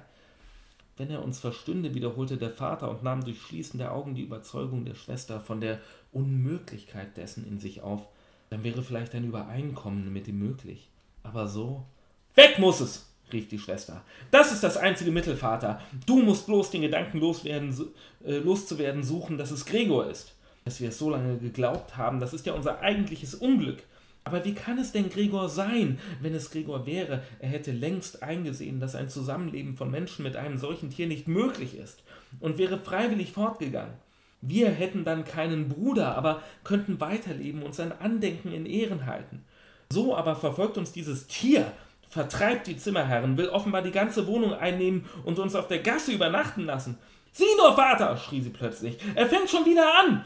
Und in einem für Gregor gänzlich unverständlichen Schrecken verließ die Schwester sogar die Mutter, stieß sich förmlich von ihrem Sessel ab, als wollte sie lieber die Mutter opfern, als in Gregors Nähe bleiben, und eilte hinter dem Vater, der lediglich durch ihr Benehmen erregt auch aufstand und die Arme wie zum Schutze der Schwester vor ihr halb erhob. Ja, das kommt also nicht von ungefähr, dass die Schwester ihn zum Tode verurteilt. Das ist äh, im Verlauf der Erzählung schon deutlich geworden, dass mhm. sie eigentlich diejenige ist, die am manipulativsten ist und am kältesten. Äh, ja. Sie wirkt immer wie diejenige, die sich um ihn kümmern würde, aber eigentlich mhm. dient das nur der Bestätigung ihrer eigentlichen Wichtigkeit. Und als das dann zerstört wird, als sie das Gefühl hat, sie kann nicht mehr weiter damit arbeiten, ist sie diejenige, mhm. die Gregor zum Tode verurteilt. Ja, äh, natürlich auch ein. Ähm äh, in gewisser Weise natürlich auch ein Selbstmord, weil er hat sich eigentlich schon mehr oder weniger äh, aufgegeben. Also es ist eine, ja, eine, eine das Mischung kommt danach. aus Im. Prinzip nach diesem Todesurteil der Schwester, nachdem sie ihn als S und als Tier bezeichnet, Ja, ja. danach gibt er sich selbst auf und übergibt sich selbst dem Tode. Ja, eigentlich. ja.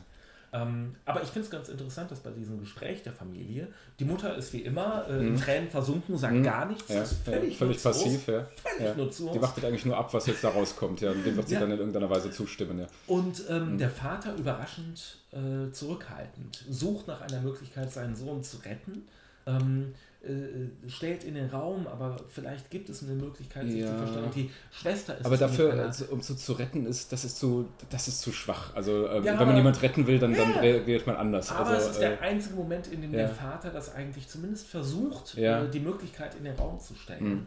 Und äh, die Schwester ist es, die das mit eiskalter Dominanz abbindet. Die sagt, nein, ja. Nein, das ist nicht Gregor. Mit einer großartigen Mhm. Begründung übrigens, dass sie sagt, wenn das Gregor wäre, dann hätte der sich ja schon längst verpisst, dann wäre der schon längst weg. Was dann wohl auch, ähm, äh, das tut er dann ja auch letztendlich. Ne? Also Ja, ähm, genau. das, das nimmt er dann wirklich auch wörtlich, was die Schwester Aber da sieht man auch die hat. eiskalte Verachtung dem Bruder gegenüber. Also, ähm, dass sie auch gar nicht den Gedanken hätte, dass sie das nicht zulassen dürfte, Ja, wenn er das ja. täte, sondern dann, dann wäre ja auch schon alles gut. Wenn das Gregor wäre, würde er weggehen und, und das wäre ja auch in Ordnung so. Ähm, also sie versucht überhaupt nicht, ihn zu retten, Mhm. sondern eigentlich geht es hier immer nur um sich selbst. Sie ist eigentlich wirklich ein wahnsinnig egozentrisches Wesen. Ja. Und ähm, das ist dann auch noch eine zusätzliche tragische Dimension, dass Gregor mit solcher Liebe sie Ja. vor allen Dingen, aber seine ganze Familie sieht, die ihn aber nur eiskalt ausnutzen die ganze Zeit und ihm keinerlei Liebe entgegenbringen. Mhm. Ja. Die Schwester, von der man das am Anfang noch dachte, jetzt am allerwenigsten von allen. Mhm.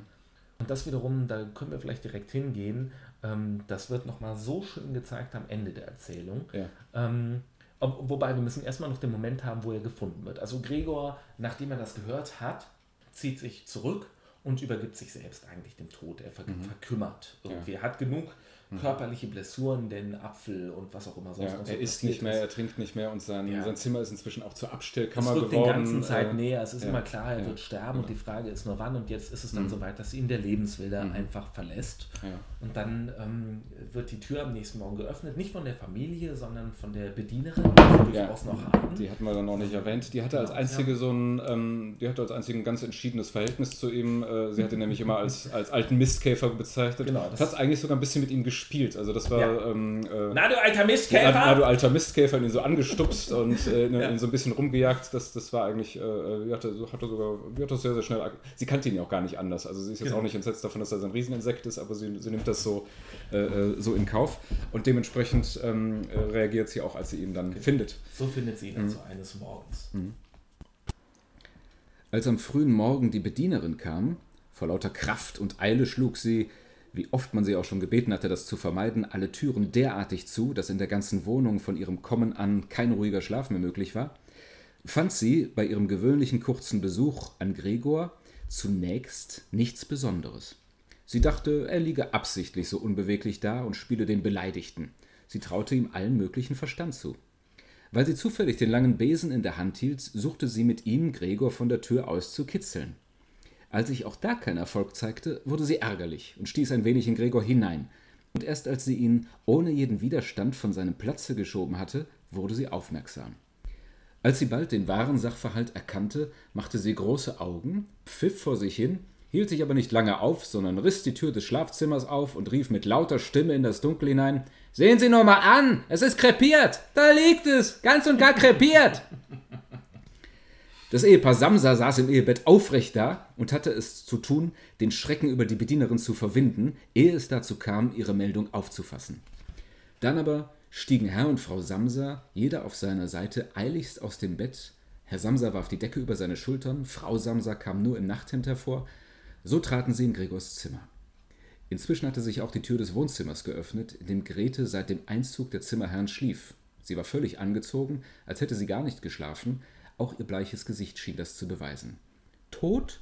sagte Frau Samsa und sah fragend zur Bedienerin auf, trotzdem sie doch alles selbst prüfen und sogar ohne Prüfung erkennen konnte. Das will ich meinen, sagte die Bedienerin und stieß zum Beweis Gregors Leiche mit dem Besen noch ein größeres Stück seitwärts. Frau Samsa machte eine Bewegung, als wolle sie den Besen zurückhalten, tat es aber nicht. Nun, sagte Herr Samsa, jetzt können wir Gott danken. Er bekreuzte sich und die drei Frauen folgten seinem Beispiel. Ja. Da haben wir diese ganze groteske Situation nochmal kondensiert. Also ja. diese Leiche dieses armen, leidenden Gregors wird von der Berlinerin durch die Gegend geschubst mit dem Besen und dann ja. die Mutter versucht, den zurückzuhalten, tut es aber wieder nicht, wie immer, völlig nutzlos. Wachte doch erstmal ab, ist er wirklich tot? Das muss dann die Berlinerin erst bestätigen, also völlig ohne Eigeninitiative. Die Vaters auf den Tod seines Sohnes ist mhm. einfach nur Erleichterung und Gott zu danken. Also, also die Perversität dieses Moments ist wirklich Ja, er ist, jetzt, ist jetzt auch noch fromm dann in diesem Moment. Hat man vorher noch gar nichts gehört und jetzt äh, kommt dann auf einmal noch der liebe Gott ins Spiel. Und gleichzeitig und, äh, auch die groteske Komik. Ja. Es ist auch ja. wieder so ein komischer Moment, wie ja. ich finde, äh, der einfach sehr, sehr witzig ist in dieser Überzeichnung. Äh, oh Gott, das ist so fürchterlich. ja, du hast ja vorhin auch gemeint, äh, äh, dass Gregor Samsa einer der wenigen ähm, äh, Figuren bei Kafka ist, äh, für die man richtig Empathie äh, ja. empfindet. Richtig. Ähm, weil er wahrscheinlich im Gegensatz zum Beispiel zu äh, den beiden Cars aus, aus, aus, aus, Schloss und Prozess ähm, weil er nur Opfer ist eigentlich. Ja. Ähm, äh, und, er ist so äh, ein lieber, naiver ja, Typ. Ja. Er, er, denkt nur in Liebe an seine Familie. Er möchte mhm. alles richtig machen und ja. schafft es nicht. Und, und ist wirklich einfach so ein harmloser, lieber kleiner Nerd, wie man heutzutage sagen mhm. würde. Und er kriegt es einfach die ganze Zeit dafür nur in die Fresse, so richtig knüppeldick. Und jetzt zum Ende auch nochmal so richtig, nach seinem Tod auch nochmal so richtig, richtig dicke. Und es taucht jetzt zum Schluss äh, äh, erstmals ein, ein, ein, in, dem, in dem Schlussteil, der eigentlich dann noch zum dritten Kapitel gehört, aber eigentlich eine Art Epilog ist. Ähm, ja. Äh, Gibt es noch einmal einen, einen, einen, Perspektivwechsel? Gregor ist jetzt tot, aus seiner Sicht kann nicht mehr erzählt werden. Genau. Und es ist jetzt, ähm, ja, man kann sagen, eigentlich eine Art Happy End, was wir da, genau. was wir da hören. Ne? Das, das ein ausgesprochen perverses ein, äh, Happy End. Happy End ist, genau. Mhm. Okay. Dann verließen alle drei, also es geht jetzt um den Rest der Familie, mhm. die machen gemeinsam einen Ausflug. Ja. Dann verließen alle drei gemeinschaftlich die Wohnung, was sie schon seit Monaten nicht getan hatten, und fuhren mit der elektrischen ins Freie vor die Stadt. Der Wagen, in dem sie allein saßen, war ganz von warmer Sonne durchschienen. Sie besprachen, bequem auf ihren Sitzen zurückgelehnt, die Aussichten für die Zukunft, und es fand sich, dass diese bei näherer Betrachtung durchaus nicht schlecht waren denn aller drei Anstellungen waren, worüber sie einander eigentlich noch gar nicht ausgefragt hatten, überaus günstig und besonders für später vielversprechend.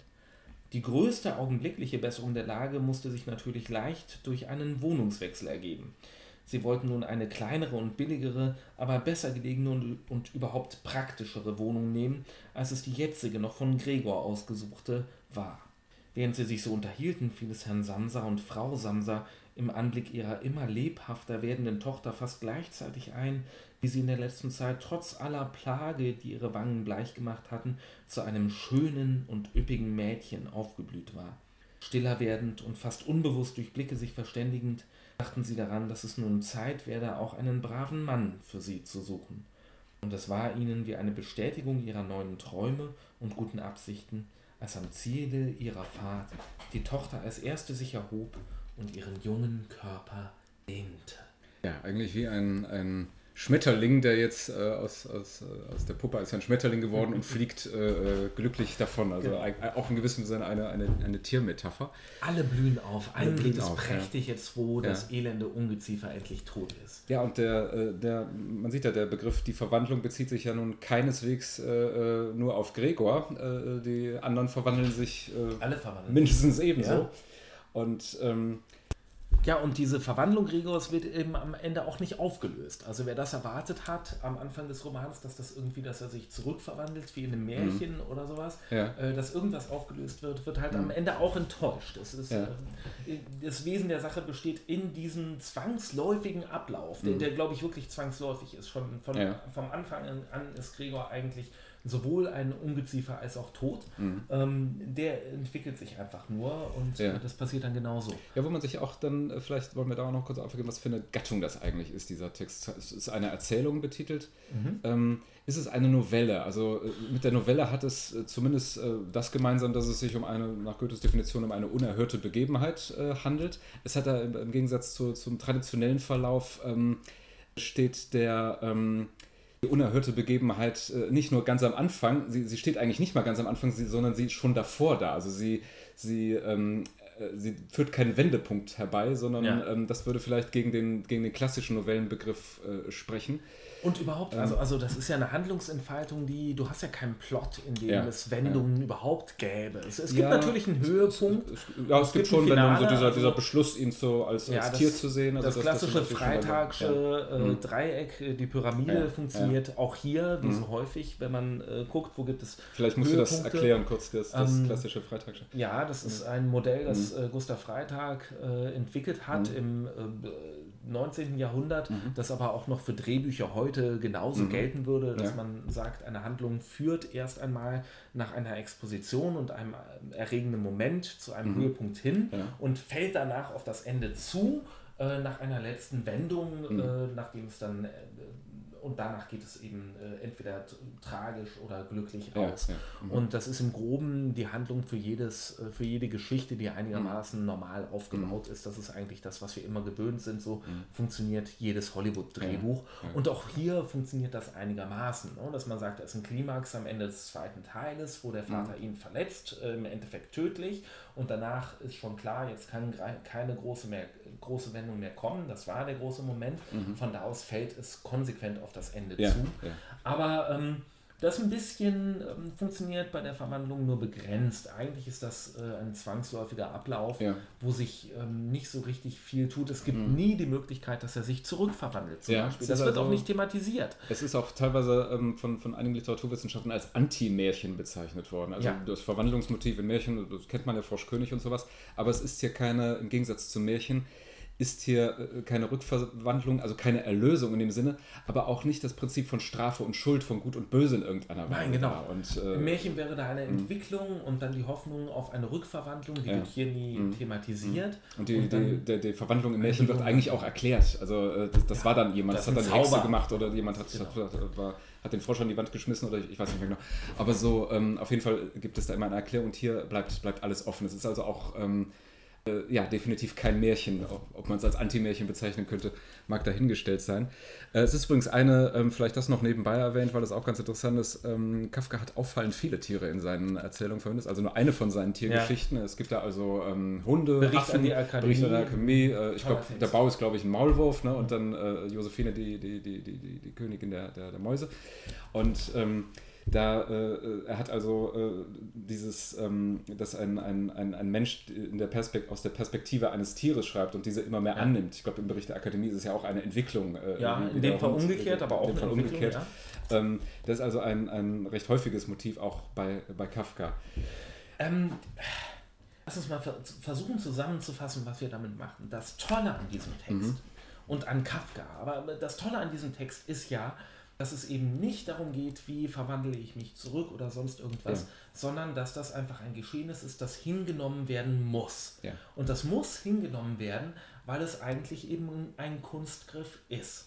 Weil es eine Metapher ist, Gregor ist wie ein Ungeziefer, die auf die realistische Ebene gezogen wird und dann müssen alle versuchen, damit umzugehen. Ja. Und ähm, das Wesentliche ist einfach, dass diese Besonderheit der Verwandlung ein Teil der Welt ist, wie er sie erlebt. Und ähm, diese Sache, dass ähm, die Realität als ein Rätsel empfunden wird, als etwas Unverständliches, aber et etwas, dem man einfach nur konsequent folgen kann, Weil es sich auch nicht auflöst. dass sich nicht dabei. auflösen lässt, dass die sich nie auf. Mhm. Unverständlichkeit der Welt sich nicht auflösen lässt, ist das, was so entscheidend ist für nachfolgende Künstler. Also Ja. ähm, ich weiß, dass wir beide große Fans sind der Filme von David Lynch zum Beispiel. Ja, und ich ja. weiß, dass David Lynch nicht denkbar wäre ohne Kafka. Ja, sagt er auch selber. Ja. Mhm. Diese Mysteriosität der Welt in David Lynchs. Filmen, das ist Kafkaesk, das ist der Kern dessen, was Kafka macht. Deswegen eigentlich auch, ähm, äh, wo wir vorhin davon sprachen, dass man es ähm, äh, ähm, ganz unterschiedlich interpretieren kann. Ganz aufgehen tut es wahrscheinlich nie. Jede Interpretation hat immer etwas Genau. Gewaltsames, weil ich glaube, dass Kafka so auch bewusst gearbeitet hat, dass Ja. es eben nicht auf eine simple, einfache Interpretation äh, äh, zu, zu Genau, reduzieren das- ist, sondern dass das Rätselhaftigkeit immer der Welt Ja. muss Hm. immer bleiben. ja, das Thema ist eigentlich das Rätselhafte und die Texte sind eigentlich so strukturiert, dass sie das Rätsel um des Rätsels willen darstellen. Und ich glaube, Und, dass wir äh, darauf noch häufiger zurückkommen werden. Ich glaube, wir werden noch weitere Kafka-Texte behandeln. Das hoffe ich, die, ja. äh, Es Mhm. gibt noch viele Genau. große Romane, Ja. denen wir uns Ja. hoffentlich äh, widmen werden. Die Verwandlung äh, haben wir, glaube ich, dann jetzt äh, ganz gut äh, Ich hoffe es, ja, erstmal dass, dass, dass Leute sich Ähm, dafür. Ich hoffe, wir haben Lust darauf gemacht, Kafka tatsächlich zu lesen und nicht nur einen äh, ja, knapp anderthalbstündigen Podcast zu hören. Ehrlich gesagt, die Verwandlung zu lesen hat man auch so an einem langen Also, Nachmittag ja, erledigt. Das geht relativ zwei flott. Stunden, ja. Mhm. Ähm, nehmt es euch in die Hand, lest es. Es ist wirklich, äh, alle Kafka-Texte sind dermaßen lohnenswert und die Mhm. Verwandlung insbesondere und ist so schnell gelesen. Äh, ja, und damit wünschen wir euch dabei Ja, wir wollen noch, äh, nein, wir wollen noch äh, Literaturtipps. Äh, Achso, ich dachte, das machen wir im Nachschlag. Okay, nein, hau rein. Achso. Ja. Ähm, ja, ich habe äh, zwei Literaturtipps. Ähm, Mhm. Eine ist eine relativ, ja, kein Geheimtipp, aber keine der bekannteren Erzählungen von Kafka, die heißt Blumfeld, ein Junggeselle.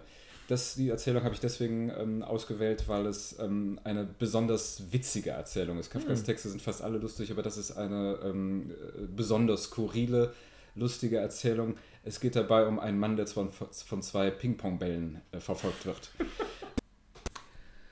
Und die zweite Literaturempfehlung, das ist etwas für die Leute, die es wirklich ganz, ganz, ganz genau wissen wollen. Das ist die von mir bereits erwähnte dreibändige Biografie von Rainer Stach.